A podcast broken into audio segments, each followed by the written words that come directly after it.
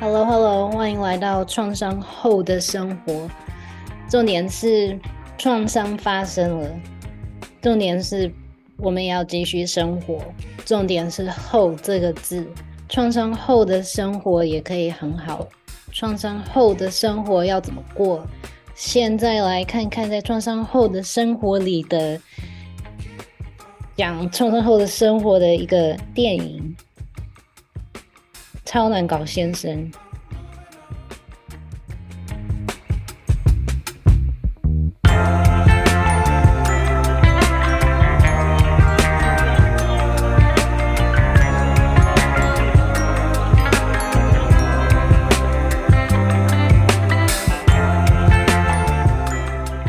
嗨，我是 Shani，欢迎你收听或者是收看这个礼拜的 创伤后的生活。啊、呃，这个周末我看了一个电影，叫做《超难搞先生》，英文是《A Man Called Otto》，它是改编，呃，改编一个瑞典的电影，叫做《A Man Called Ove Ove》。那那个电影呢，是 改编于一个畅销畅销书，同名的畅销书，中文有翻译。但是绝版了，可能还有电子书。Sorry，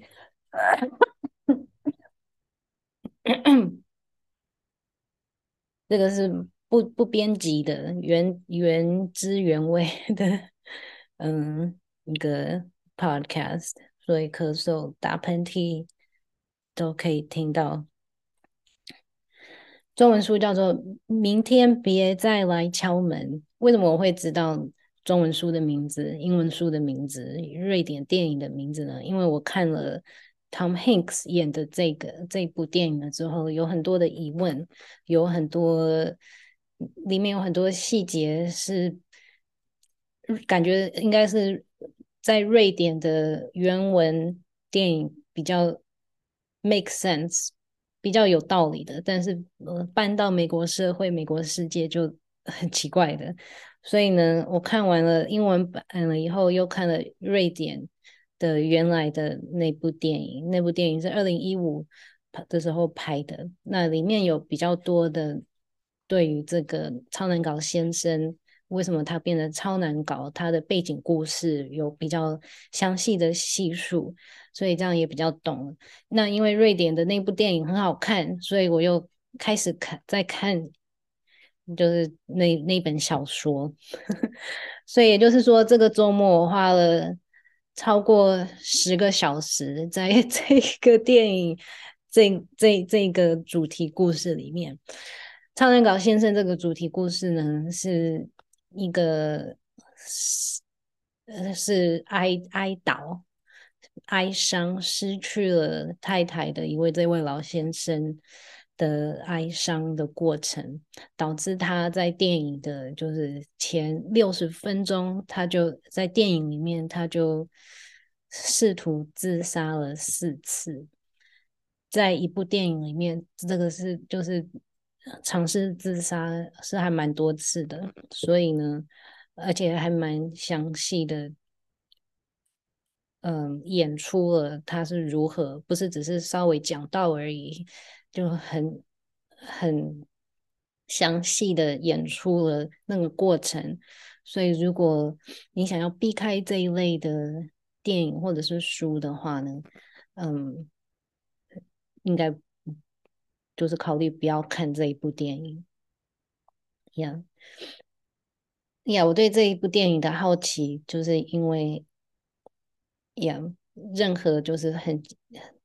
属于这一这一类情绪的电影，我都很有兴趣。嗯，那进一步，如果想要了解哀伤、悲伤的话，在去年去年的时候，美国精神医学会呢，把丧亲之痛列入了他们的 DSM 精神疾病诊断和统计的新的改版，第五第五册的那个 text。Revision 改版叫做 Prolonged Grief Disorder，延续性哀伤，所以就是持续超超过了一年了之后，还在哀伤丧亲之痛的话，嗯的话的人的话，都可以得到这一类的心理辅助。嗯，然后在之前哈利王子的自传的那一集，我也稍微了比较了一下这个，嗯，所以 Otto Tom Hanks 这个角色呢，他的太太在电影拍的时候，六个月之前，就是电影的这个这个部分，六个月之前因为癌症死去了，所以如果 Otto 在美国的 Otto，他要去看心理师、精神科医师的话，可能还没有办法符符合这个诊断。但是他已经出现了非常想要没有办法过下来生活、社交障碍、无法计划未来、感到人生没有意义，然后强烈的孤单，觉得孤单，然后与他人无法产生连结。嗯，然后呢，想要自杀的这一些想法，都是这个延续性哀伤的一部分。那哀伤 （grief），嗯，失去失去的这个情绪，是在现在社会里面没有办法好好的整理的，还有处理的一个情绪，在很多就是。古老的文化的社会里面，像台湾啊，就是算古老的汉汉人、华人社会，嗯，还有其他的古老的文化里面，都有那个在丧礼的时候呢，都可以去聘请。我我忘记那个台语叫什么，就是你可以去聘请一些人，他们很会哭，然后很会哀嚎。这样子，在丧礼的时候，那样子很痛心的在哭，然后哀嚎的原因，不是只有台湾有，其全世界也有其他的社会有这样子的习俗，也有这样子的那种。工作的原因是因为哀伤是很容易会被困在胸胸膛还有心里面的一个情绪，然后那个情绪一定要让它完全的发挥，就、呃，就是要哭要哭出来嚎出来，然后那些人的工作呢，就是有的时候失去一个亲爱的人的时候的那一阵子会产生的麻木感。会让那个情绪就是发挥不出来，嗯，所以呢，听听他们的那个很凄惨的痛痛哭，可以帮助在经历哀伤的人们呢，可以发挥这个情绪，然后不要把它埋在心里。因为这些古老的文化都知道说，OK，这个情绪如果埋在心里面的话，会造成很多身心日后身心上的问题。Yeah，所以那如果有经历哀伤的话呢，呃，有一个就是如果没有那那。没有这样子发挥出来，然后哀伤已经进入了心里比较内在的层次的话，嗯，最重要就是给自己一段时间，就是不要急，然后也不要强迫任何的人觉得哦，你应该走出来了，时间到了，应该走出来。像在电影里面有一部分就是 Otto 他好不容易交了一个新朋友，就是他的邻居 Mary Soul。太太，他对面的那个邻居，然后 Marisol 告诉他说：“嘿，Otto 啊，你要不要我来你家里，然后帮你清掉你，就是你死去太太一直挂在那个一 hallway 玄关的那些大衣啊、鞋子。”然后因为他讲了这一句话，Otto 就马上发疯了，就对他大在街上大吼大骂，然后说：“你不要管我。”你们这些人都不懂，你们这些人只会讲废话，然后你们的这些废话都会让我好像忘记，就是我听了你们这些废话，它会占据了我可以去回想我的美丽的太太的这些记忆，就是占据了这些脑部的空间一样。嗯，所以 grief 哀伤了，它是就是那么的庞大的一个情绪，它可以跟一个人处相处很久很久，然后并不是岁月就可以解决淡化这一切的，没有的。Yeah, 所以 grief 它真的是要被释放出来，然后真的就是要哭几个几分钟、几小时、几天、几个月的这个情绪，然后不能阻断。比如说，最近我有看一个影片，嗯，虽然说，嗯，OK，我我不讲细节了，嗯，一个人就是他在哀伤，然后在哭，然后突然呢，他的朋友跟一个陌生人的手就。伸到他的肩膀上，然后而且有这样子抓住，就好像是哦，stop stop 那种感觉，然后他就他就不哭了也嗯，所以那个是哎哎最不 OK 的，但无论是大人，无论是小孩，应该说特别是小孩，要表现这个悲伤的时候，当那个感觉出来的时候呢，旁边的人就一定要补助，然后让让这个情绪发挥出来，然后只是在旁边要做什么呢？就是让让他表现这个情绪出来，然后不阻止，不要阻止，不要阻碍，不要说任何的话。也不用安慰，因为通常我们安慰，就像刚刚的那那些人这样子拍一拍的时候，好像那个情绪会拍拍进去，又又好不容易发现发挥出来的情绪，然后又拍拍拍，又又埋进去了。也不要拥抱，拥抱也会把它勒住。所以我讲了这么多原因，就是因为在创伤后的生活里面呢，哀伤也是一个非常重大的情绪。可能怒气跟哀伤都是两个自己非常不想要处理的情绪，然后可能会延伸出很多嗯其他的那个其他的处理方法，比如说吃一大桶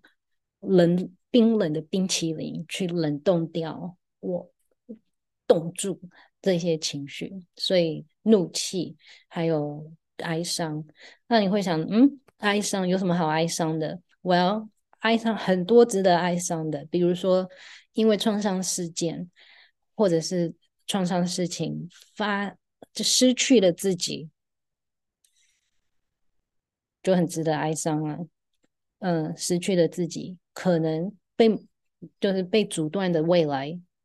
自己的未来可能可以成为的什么样子的人，哀伤，失去了自己，哀为这个哀伤，还有可能这个哀伤，特别是复杂性创伤，有复杂性创伤背景的这个哀伤，可能因为是另外一个人受到了伤害。另外一个人产生的创伤，可能对那个就是加加害者，那那个人哀掉那个人。我以为你本来是怎么样怎么样，然后呢，你变成了你我，你伤害了我，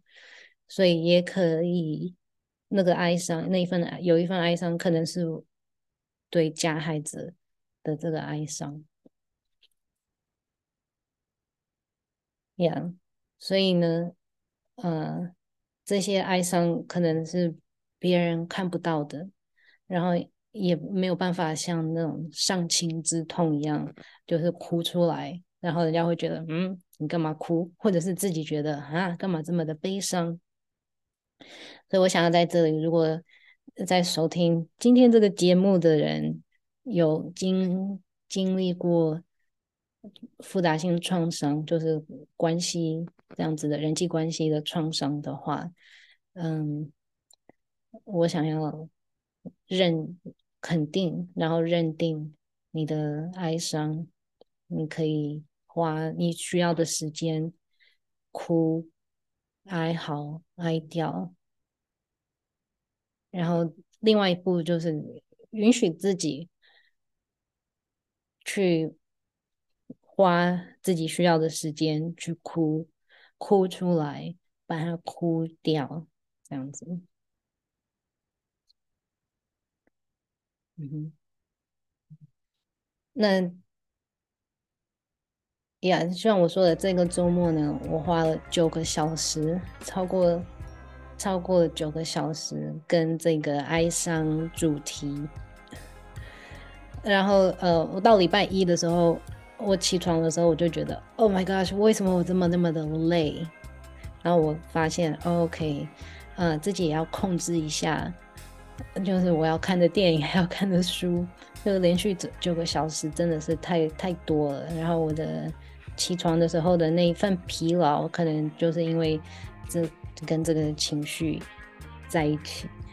虽然我在看那个电影，还有在看书的时候，好像就是嗯，好像以一个 OK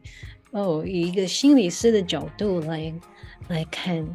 嗯，我对那个书的好奇，是因为我发现那个作者那是在瑞典的一个畅销书，然后他也写了很多这样子的主题。所以我的好奇是因为哇，要怎么样子写这样子的主题？我也好奇说，哦，这个作者他有去跟心理师、心精神科医师去询问，就是有哀伤的人们有什么样子的呃行为吗？然后写了这个 Over 的这个角色，还是这这个作者他自己自己经历过，还是？这个就是那么的 universal 的一个哀伤，等等等等。嗯，Yeah。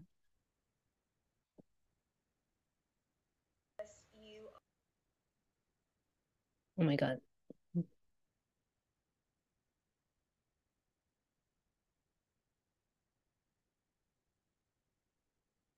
OK。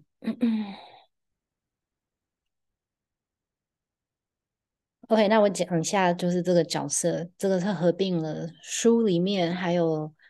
瑞典的原原文电影跟美国的那个电影综合起来的 Over Auto。所以这个男主角呢，他小的时候，小时候有发生了两件就是创伤的事件。第一个是他很小的时候，他妈妈过世了。然后第二个是在他高中要毕业的时候呢，他爸爸在他的面前，他目睹了他爸爸的一个车祸，然后他爸爸就当场死亡。所以在他的生活里面呢，他经历了这两个创伤事件。然后每一次的创伤事件发生了之后呢，嗯，像他妈妈去世了之后呢，他的爸爸是一个情绪非常。情感麻木的一个人，所以可能没有处理到那个创、那个哀伤的这这一份创伤。那他爸爸走了以后呢，他也没有，这个是在电影里面还有书里面，他开始就是有开始不喜欢别人，然后开始有那个对别人有粗言粗暴力的那种行为。后来呢，他遇到了他的太太，他太太就是一个很很温和，嗯，人很好的一个人。然后跟他的太太也经历了一，他跟他太太也经历了一个车祸的意外。然后在这个意外里面，也发生了另外一件事情。Yeah，所以这个电影还有这个这个书让我。提醒提醒我的就就是，如果有创伤事件发生了之后呢，一定要呃学会跟自己相处，然后学嗯，因为呃怎么讲呢？OK，我用这个来解释。我本来想要用一个杯子，但是没有杯子。OK，这是一个胡椒瓶，现在是空空空的胡椒瓶。OK。假假假装这个胡椒瓶代表的是一个人的心心情可以负荷的能力，所以每当一个重大创伤事件发生了以后呢，这个这个每每一个人的心理的那个负荷能力就会减少了一些。那如果身边有就是比较可以关心自己的人啊，或者是这样子的关系的话，可以就是减少减少里面的的装的东西，或者所以可以靠别人别人的互动人际关系。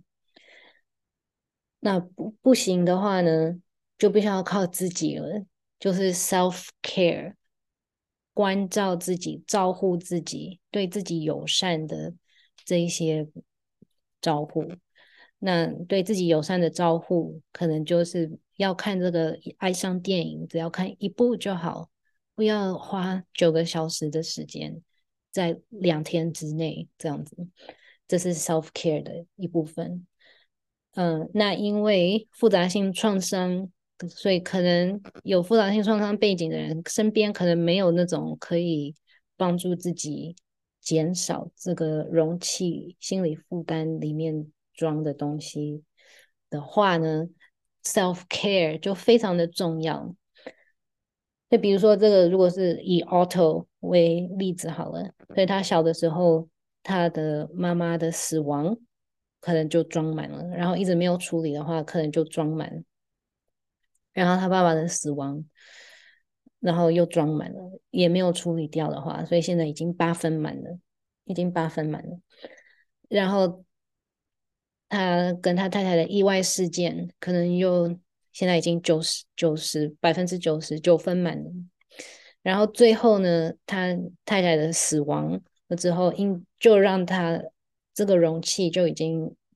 装不下了，就爆发了。所以在电影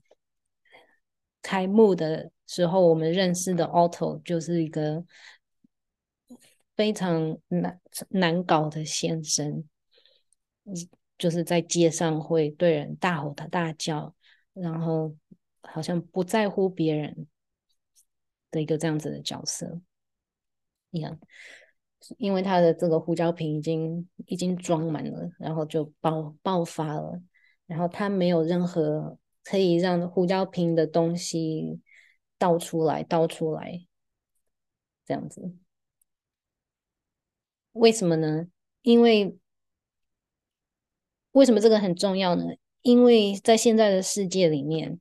应该会有很多创创伤事件在继续发生。如果不是就是人跟人之间的话呢，是整体整个世界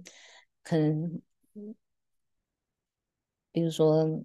世界的灾难啊，天气候的这些灾难，或者是任何的灾难，所以如果有已经有创伤背景的人，如果自己的这个情情绪可以负荷的容器已经差不多快要饱满的，然后如果没有去没有能力去有时间就把它倒出来倒出来倒出来的话，如果有。另外一个重大的创伤事件发生的话，胡椒粉就会 到处到处都有胡椒粉，所以这个电影给我的提醒就是：OK，我要好好的去管理 我的胡椒瓶里面的胡椒呀然后管理它的方式就是。认识我自己的神经系统的状况，还有呢，学学会如何去调节自己的神经系统，而且呢，好好的追踪我自己的行为，有可以有一个理性的声音。当我要看已经看了那个两个哀伤的电影了之后，然后要看书的时候，可以说 OK，好像是不是够了？这样子。但是呢，礼拜一早上我起来，然后我觉得身体很疲劳的时候，至少我有足够的能力知道为什么。就是我发现了，Oh my gosh，今天好像不适合去做某一些事情。我今天可以做的事情可能非常的少，然后我自己也不要求自己去做过多，因为我的胡椒粉已经装满了。然后，呀，这样子。所以礼拜一我就没有要求自己做很多的事情，只有一件就是必须要做的事情，然后做了等等。我要希望我我这样子的解释可以可以帮助你，可以有一个有一个模范生的例子。嗯，当自己的胡椒瓶只有已经九分满的时候，要怎么做；然后当自己的胡椒瓶已经爆发出来了，要怎么做？这一些呢，都没有绝对的答案。嗯，所以邀请你，如果你想要的话，就跟我一样，就是开始成为自己的最好的朋友，然后开始了解说，OK，我可能没有办法，就是在每一天的状况下，每一天的那个胡椒瓶装的满多少都。状况可能不一样，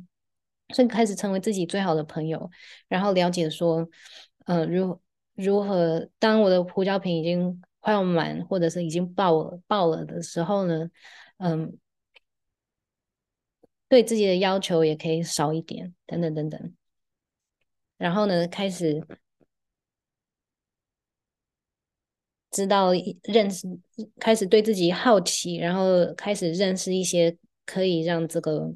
情绪负那个情绪负荷的能力，如果已经快要装满的话，可以就是把它清掉，可以重新。日常生活里面还有这一些事情里面，Yeah，所以这个大概就是我的这个周末，还有对这个电影。这个电影的一些感想。OK，所以呢，谢谢你今天的收听，我们来进行 outro。